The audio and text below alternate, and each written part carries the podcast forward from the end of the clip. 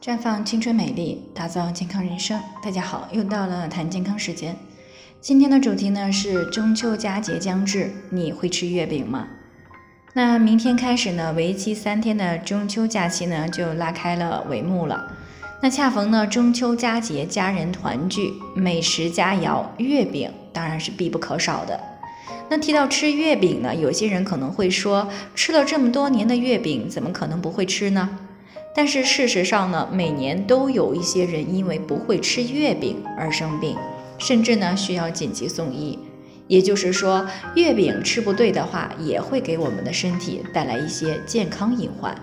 那么，怎么吃月饼才能更加健康呢？主要呢遵循以下这几个原则。首先呢，要做到的就是合理搭配。在食用月饼的时候呢，可以搭配一些水果、蔬菜或者是茶饮。这样呢，有助于降低月饼的高糖、高脂肪、高热量对人体代谢的影响。那其次呢，要做到宜少不宜多。月饼呢不容易消化，食用太多呢容易导致消化不良、食欲下降。所以呢，正常人最好一天不要超过一块，而且呢要细嚼慢咽。那如果吃完月饼以后呢，出现了打嗝现象，那么说明月饼影响了消化啊，建议呢延长和下顿饭时间的间隔时间啊，并且呢适当的去减少正餐的进食量。除此之外呢，中秋节不仅呢啊会吃不容易消化的月饼，还会因为家人团聚啊而吃很多肉类以及高油的食物。而这些呢，都会增加人体的代谢负担，所以呢，最好适当补充一些糖、脂肪、蛋白质代谢过程当中不可缺少的 B 族维生素。那除此之外，还有一些人群呢，并不太适合吃月饼，比如说糖尿病患者啊，不能够吃月饼。那即使是少糖或者是无糖的月饼也不可以，不然呢，会加重糖代谢的紊乱。从而呢减弱胰岛素的功能，甚至呢诱发酮症、酸中毒以及糖尿病昏迷。比如呢十二指肠溃疡和胃溃疡的患者呢也不能够吃月饼啊，不然呢会促进胃酸大量的分泌，持续性的去刺激溃疡面，从而呢加重病情，甚至呢诱发胃出血和胃穿孔。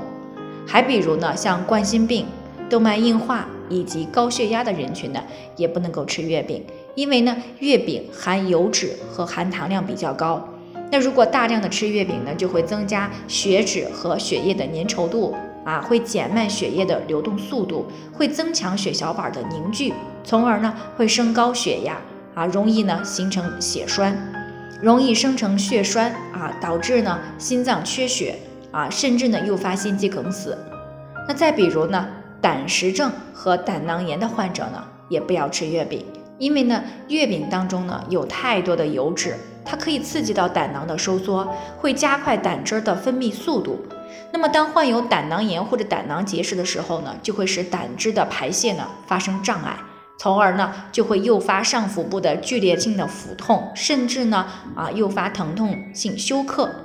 另外呢哈，由于月饼的口感呢啊比较黏腻啊，含有大量的油分和糖分。所以呢，吃月饼的时间呢，尽量要安排在中午或者是早晨啊，特别是中老年人晚上尽量不要吃月饼，不然呢会引起肠胃不适，甚至导致血液凝固，生成血栓。那还有一点需要这个提示给大家的就是，女性在怀孕期和产后呢，尽量也是少吃月饼啊，以免呢损耗阴液，影响胎孕，导致腹泻和腹胀。此外呢，像这个体质偏热的人呢，需要控制吃月饼的量，以免呢引起来不消化，导致内火上升，引起来便秘、脸上长痘以及牙龈浮肿。那最后呢，啊，还是要祝大家呢能够过一个圆圆满满、平平稳稳的中秋节。最后呢，还是要提醒大家，每个人的健康情况都不同，具体的问题呢要具体分析。如果您有健康方面的问题想要咨询呢，可以关注微信公众号“普康好女人”，添加关注以后呢，回复“健康自测”，健康老师呢会针对个人的情况做系统的分析，然后再给出个性化的指导意见。这个机会呢还是蛮好的，希望大家能够珍惜。今天的分享呢就先到这里，我们明天再见。